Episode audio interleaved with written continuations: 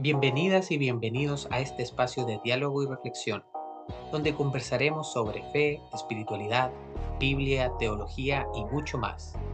Soy Esteban Díaz y esto es Reflexiones Marginales, el podcast.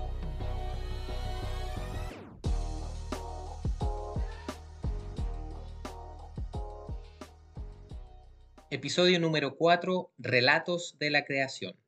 ¿Cómo están mis queridos marginales? Por acá muy contento de volver a grabar un nuevo episodio. He tenido varios días de dificultades para grabar, poco tiempo. Originalmente me había propuesto poder grabar un episodio a la semana, pero lamentablemente no he podido seguir ese ritmo. Sin embargo, aquí estamos, no nos vamos a rendir y seguimos adelante, firmes y adelante. Luego del episodio especial que tuvimos anteriormente sobre Semana Santa, donde estuvimos conversando sobre la resurrección, en esta oportunidad vamos a retomar nuestro hilo conductor de esta primera temporada, que es hablar sobre las dificultades que tenemos al leer el texto bíblico. Recuerden que estamos basándonos en algunas ideas que comparte José Luis Sicre en su libro Introducción al Antiguo Testamento. Yo solamente estoy mencionando pinceladas de sus ideas y por supuesto algunas reflexiones personales. Por lo tanto, la invitación es que si ustedes realmente quieren profundizar en estas ideas, primeramente puedan leer el libro y, por qué no, puedan escribirme y así podemos seguir conversando sobre estas y otras temáticas.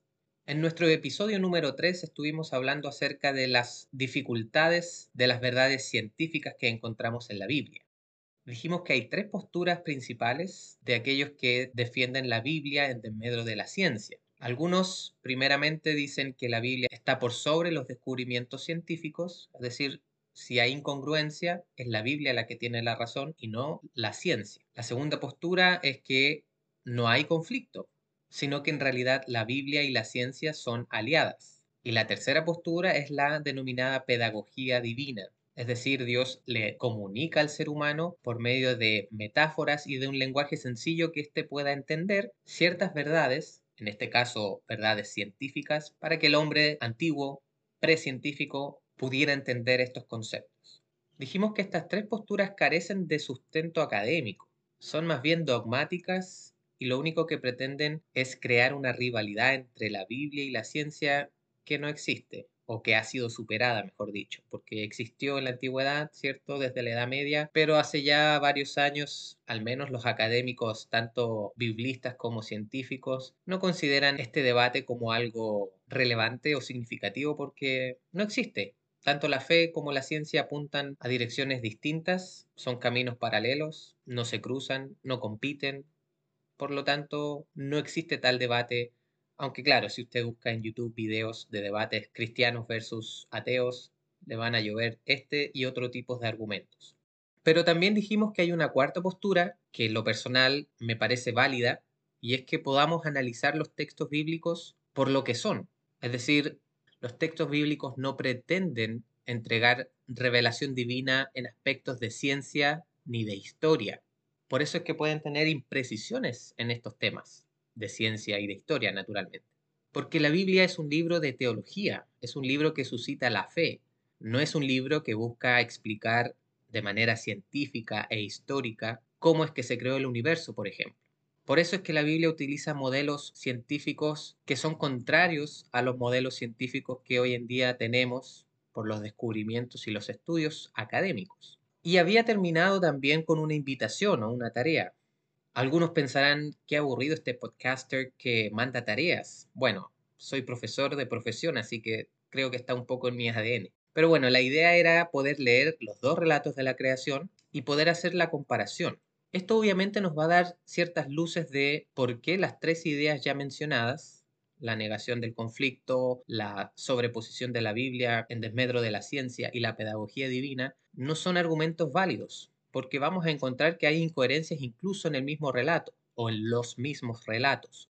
Dijimos que habían dos relatos de la creación, y por ejemplo, si vamos a decir que la pedagogía divina es la postura correcta, es decir, que Dios enseña verdades científicas de manera que el hombre antiguo pueda entender, no me explico por qué entonces en los dos relatos de la creación hay aspectos que no concilian. Por ejemplo, el orden de la creación no cuadra. Ese era uno de los aspectos que les pedí que pusieran atención en la lectura. Y fíjense que el orden no es el mismo. Entonces, ¿qué pasa con Dios que está enseñando cómo se creó el universo, pero lo enseña de dos maneras distintas? Entonces volvemos a recalcar que el argumento de la pedagogía divina es insustentable si leemos la Biblia de manera seria y responsable.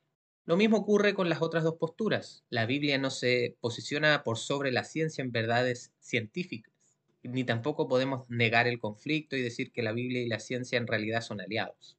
No son aliados, dijimos, pero tampoco son enemigos. ¿Qué les parece si empezamos a mencionar algunas ideas entonces de ambos relatos? Los vamos a ver por separados. Vamos a decir algunas ideas interesantes también que nos presenta el mismo relato y nos vamos a dar cuenta que si buscamos verdades científicas en la Biblia, mm, no vamos a encontrar mucha precisión, la verdad. Bueno, dijimos que existen dos relatos de la creación, ambos escritos por tradiciones distintas, en ambientes y épocas distintas, por lo tanto tienen enfoques diferentes. El primer relato lo encontramos desde Génesis capítulo 1, del verso 1 al capítulo 2, verso 4, primera parte, y el segundo relato está en Génesis capítulo 2, verso 4, segunda parte, hasta el verso 24. Fijémonos en las grandes diferencias que existen entre estos dos relatos de la creación. El primer relato se inicia en un ambiente de caos y de tinieblas. Todo está dominado por las aguas los biblistas señalan que esto se denomina una cosmogonía acuática. Y luego, si usted sigue leyendo, se va a encontrar que en el espacio de seis días, Dios va creando mediante su palabra, recuerden, dijo Dios y fue hecho, y también en un proceso de separación. Dios va separando las aguas de la tierra, ¿cierto? La luz de las tinieblas, etc. Acá no voy a entrar en detalles sobre las posturas de aquellos que dicen que en realidad fueron días de 24 horas o que fueron ciclos que se dividen en estos días o que entre medio de cada día pasaron algunos años, etc. ¿Por qué no voy a entrar en ese detalle? Porque, reitero, la Biblia no nos da verdad divina en cuanto a conocimiento científico. La Biblia es un libro de teología. Por lo tanto, todas esas teorías que busquen conciliar la ciencia con la Biblia están haciendo un esfuerzo, digámoslo, inútil porque ya dijimos que esas posturas no son sustentables. Fijémonos, por ejemplo, cuál es el orden de la creación en el primer relato. En el día primero dice que Dios crea la luz, en el día segundo se crea el firmamento y se separan las aguas superiores de las inferiores. En el día tres se separa la tierra del mar y se crean la hierba y los árboles frutales, ¿cierto? En el día cuatro se separa el día de la noche y se crea el sol, la luna y las estrellas. Y fíjense que el relato no menciona al Sol como Sol ni a la Luna como Luna, sino que las menciona como el astro mayor y el astro menor. Esto tiene una razón de ser. Para el mundo antiguo y para las religiones mesopotámicas, el Sol y la Luna eran considerados dioses. Por lo tanto, el autor de, de este relato intencionalmente evita nombrar al Sol y la Luna por su nombre, valga la redundancia, porque para él el verdadero Dios, o el Dios supremo es el que está creando.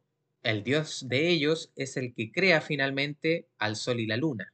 Y de manera un poco despectiva omite nombrarlos y por lo tanto los menciona como astro mayor y astro menor. Obviamente hay una intención teológica ahí bien interesante. Luego, en el día quinto se crean los animales marinos, las aves, y en el día sexto se crean los animales terrestres y también al hombre y la mujer. Finalmente, en el séptimo día, descansa el Creador. Hay algunos detalles bien interesantes que nuevamente nos permiten entender que aquí no estamos hablando ni de pedagogía divina, ni estamos diciendo que la Biblia y la ciencia son aliados, ni mucho menos vamos a pretender decir que la Biblia en cuanto a verdades científicas supera a los conocimientos científicos, porque fíjense lo curioso, según este relato, existe la luz incluso antes de que se creara el Sol, la Luna y las estrellas. ¿Cómo es eso posible? ¿Cómo puede haber luz si no hay ningún astro en el universo? Estas son las preguntas que nacen cuando tratamos de darle a la Biblia una voz que ésta no pretende tener. Es decir, la Biblia no está buscando explicarnos científicamente cómo se creó el universo. Y otro detalle también muy interesante y no menor es que según lo relatado, la vida vegetal se crea o existe antes de que el Sol existiera. Y sabemos que eso científicamente es imposible. No puede haber vida de ningún tipo si no hay luz del Sol. Estos detalles queridos, nos confirman lo peligroso que es sostener las tres posturas que ya hemos dicho que son inviables. Son imposibles de conciliar tanto los modelos científicos actuales con los modelos científicos bíblicos. Principalmente porque los modelos científicos bíblicos no pretenden ser modelos científicos necesariamente, sino que pretenden simplemente explicar la fe de un pueblo. Si no me equivoco, lo mencioné en el episodio anterior, este primer relato es redactado por la tradición sacerdotal, que es una de las tradiciones que se encarga de escribir el Génesis. Y uno de los propósitos de la tradición sacerdotal, naturalmente, es validar ciertos rituales religiosos. En particular, en este relato se busca validar el día de reposo.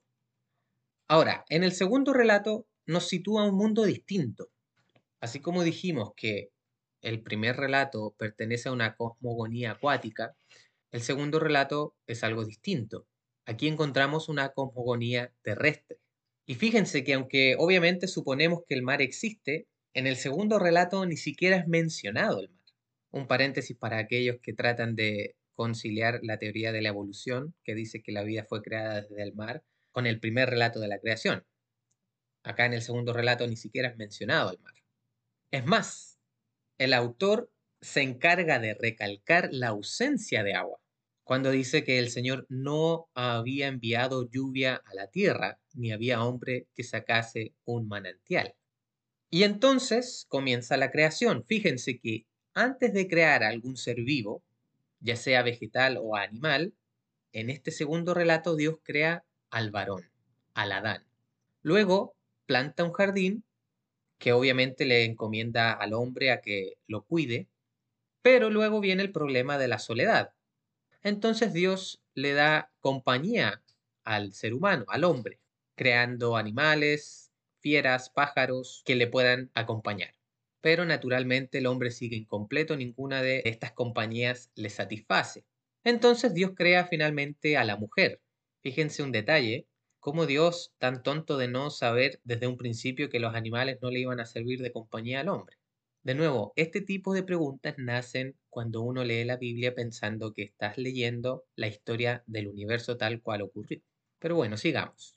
Dios crea a la mujer desde la costilla del hombre. Y luego se la presenta y entonces el hombre dice, esta sí es hueso de mis huesos y carne de mi carne. En esta breve observación entonces de ambos relatos he ido mencionando algunas ideas que nos vendrían a presentar como incongruentes las posturas inicialmente mencionadas. Pedagogía divina, negación del conflicto o posicionar la Biblia por sobre las ciencias naturales. Ahora, brevemente, y para ir concluyendo, mencionemos algunas diferencias entre ambos relatos, las cuales se podrían resumir en cuatro puntos. Primero, el orden de la creación. Segundo, el medio para crear. Tercero, la finalidad del hombre. Y cuarto, la relación hombre-mujer. Con respecto al orden de la creación, creo que ya quedó claro que es absolutamente irreconciliable. No hay manera de señalar que ambas narrativas son parte de un mismo relato. Como dije al principio, en Génesis 1, en el primer relato de la creación, se trata del primero los vegetales, los peces, las aves, los animales terrestres y luego el hombre y la mujer. Pero en Génesis 2 encontramos primero a Adán, luego a los vegetales, seguido por los animales y las aves y finalmente Eva.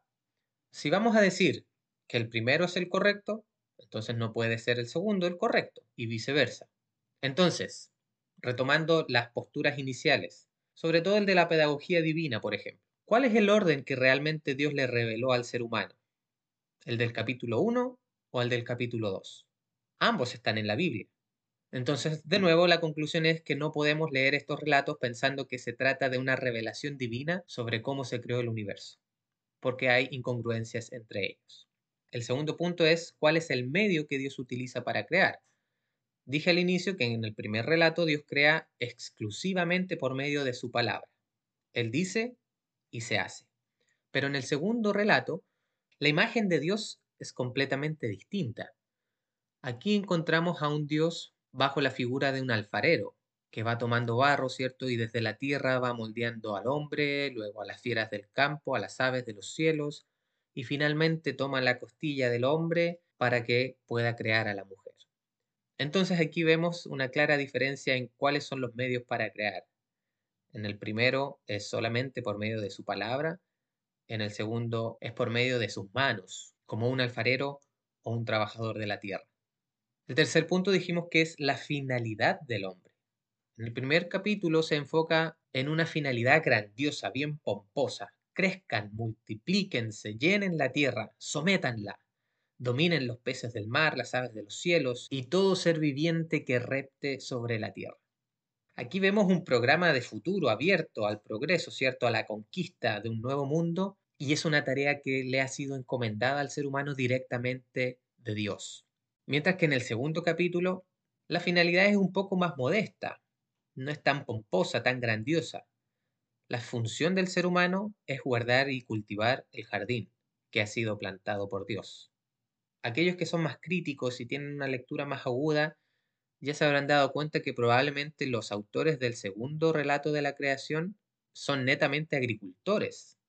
Por eso es que tienen esta visión de Dios y también de la creación versus los del primer relato, que como ya dije, son personas más religiosas del relato de la tradición sacerdotal, y por lo tanto su visión del mundo tiene más que ver con lo místico, con lo sobrenatural. Son detalles que a mí me parecen bien fascinantes y que debemos considerar al momento de leer estos relatos. Bueno, y el último punto a diferenciar es cuál es la relación hombre-mujer. Fíjense que en el primer capítulo tanto el hombre como la mujer son creados al mismo tiempo y aparecen como reflejo de la imagen de Dios. Al autor del relato le interesa mm, principalmente el sentido de la humanidad en este mundo. Aquí no se observa una visión donde el hombre esté por sobre la mujer, sino que ambos aparecen como señores de la creación porque ambos son imagen de Dios. Sin embargo, en el segundo capítulo no se plantea el dominio del hombre sobre la naturaleza, sino la realidad sorprendente del matrimonio, planteándose la pregunta de por qué el hombre abandona a sus padres, ante los cuales está unido por sangre y por historia y tradición, ¿cierto? Pero los abandona finalmente para formar una nueva familia. El relato parte por el hombre, por Adán, pero no es machista necesariamente, o desde nuestra concepción moderna de lo que es machismo. El que Eva proceda de la costilla de Adán no significa que sea inferior, sino que principalmente simboliza una profunda intimidad y compenetración entre ambos, entre el hombre y la mujer. Cuando Adán se enfrenta por primera vez a Eva y declara, esta sí es hueso de mis huesos y carne de mi carne. Es decir, hay una profunda relación de intimidad, de compenetración y de igualdad. Esta búsqueda de un ser con el que uno pueda identificarse explica también el orden distinto de la creación en este relato, porque no es el trabajo en el jardín, no son los otros seres vivos, los animales, la vegetación, los que complementan plenamente al hombre, sino que es la final aparición de Eva lo que otorga la plenitud y la solución al problema de la soledad. Bueno, obviamente esto no se trata de un estudio tan profundo, sino que hemos hecho una comparación bastante rápida sobre estos dos relatos de la creación, donde el principal propósito es señalar que los relatos de la creación no son revelación divina que nos dice cómo se creó el universo. No pretenden ser afirmaciones ni científicas ni mucho menos históricas sino que los autores usan modelos propios de su tiempo, que incluso son diversos entre sí, ya dijimos las diferencias que hay entre ambos relatos, porque ellos necesitan expresarse desde sus propios contextos, desde sus propias visiones de mundo. Pero fíjense que ellos no pretenden presentarlos como la revelación divina de cómo se ha creado el universo. En ese sentido, no es palabra de Dios. Sus ideas básicas, es decir, cuál es la relación de todo lo creado con Dios, cuál es el propósito del ser humano, cuál es la posición del ser humano en el mundo y cómo nos debemos relacionar entre nosotros, son compatibles con cualquier teoría científica que hoy en día contamos. y seguramente seguirán siendo compatibles con futuras teorías científicas que incluso puedan negar la existencia de Dios. Porque el que Dios haya creado al ser humano solo mediante su palabra, o a partir del barro, o por medio de la evolución, no afecta en nada el contenido esencial del mensaje bíblico. José Luis Sicre en su libro nos menciona una cita que me parece fantástica de un antiguo cardenal del siglo XVIII, el cual señala, cito comillas, la Biblia no nos enseña cómo está hecho el cielo, sino cómo se va al cielo. Cierre comillas.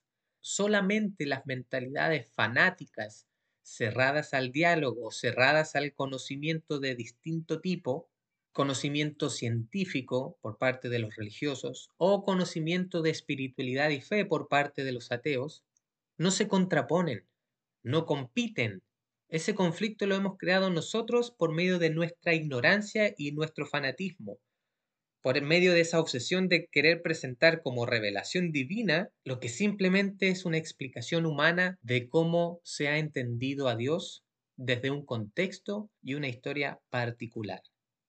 Con este episodio entonces concluimos los problemas entre la Biblia y las ciencias naturales. En la próxima entrega vamos a entrar a otro problema igual de fascinante, o aunque a mí me parece incluso más fascinante, que son los problemas de la Biblia con la historia. Espero que hayan disfrutado este episodio tanto como yo y estén atentos porque esta serie continúa. Muchas gracias por su tiempo y su atención, que estén bien. Un abrazo a todos.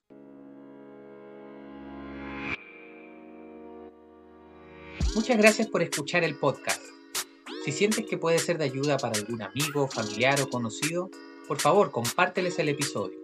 Puedes encontrarme en Instagram como reflexiones.marginales y en Facebook como rmarginal. No dudes en escribirme y compartir tus ideas o preguntas y así poder generar diálogos de fe constructivos. Pronto un nuevo episodio. Un saludo desde Chile a toda la comunidad marginal. Un abrazo.